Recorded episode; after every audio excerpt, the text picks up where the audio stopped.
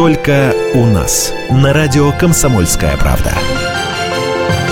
3 января 2015 года в семье Ларисы и Василия Владыкиных случилась большая радость. На свет появилась маленькая Василиса. Она ничем не отличалась от обычных новорожденных, за одним исключением. В клетках малышки не 46 хромосом, а 47. Долгожданная дочка Ларисы родилась с синдромом Дауна. Еще во время беременности врачи предупредили супругов об осложнениях, патологиях, которые могут появиться у их третьего ребенка. Но Лариса и Василий давно мечтали о дочке и решились на риск. А вдруг врачи ошибаются, и все будет хорошо. Но чудо не произошло. Диагноз врачей прозвучал прозвучал как приговор. Жизнь Владыкиных кардинально изменилась. Почему это произошло именно с нами? Как воспитывать такого необычного ребенка? Молодой маме не раз предлагали отказаться от Василисы, просто оставить ее в роддоме. Но супруги стояли на своем. Это наша дочка, и мы сделаем все, чтобы ее жизнь была нормальной. Лариса очень благодарна супругу за поддержку. Не секрет, что мужчины часто не выдерживают нагрузки, которые сваливаются на них после рождения детей с патологиями и уходят из семьи. Но Василий твердо сказал, проблем не будет. Поставили на ноги двух сыновей и Василису воспитаем. Бабушки с дедушками тоже поддержали молодых родителей. Старшие братья Василисы, девятилетний Савелий и пятилетний Степан пока не понимают, что их сестренка особенная. Да и по самой малышке этого никак не скажешь. Внешне Василиса ничем не отличается от обычного грудничка. Хорошо кушает, плачет, улыбается.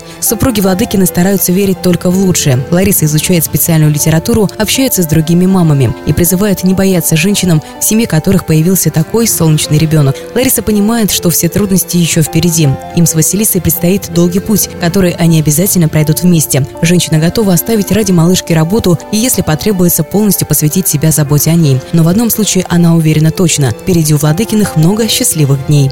Мария Загуменова, Григорий Беляев, «Комсомольская правда», Ижевск. Только у нас. На радио «Комсомольская правда».